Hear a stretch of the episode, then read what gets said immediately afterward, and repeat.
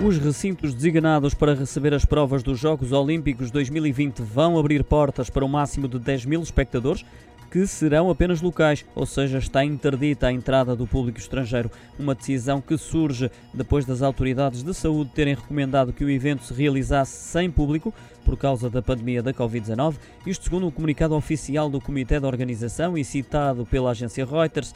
Este é mais um esforço do Comitê para concretizar o evento, cujo início está previsto para 23 deste mês. Evento que no ano passado foi cancelado devido à pandemia. Quanto à vacinação dos atletas, o Comitê de Organização garante que mais de 80% dos participantes já estão imunizados contra a Covid-19.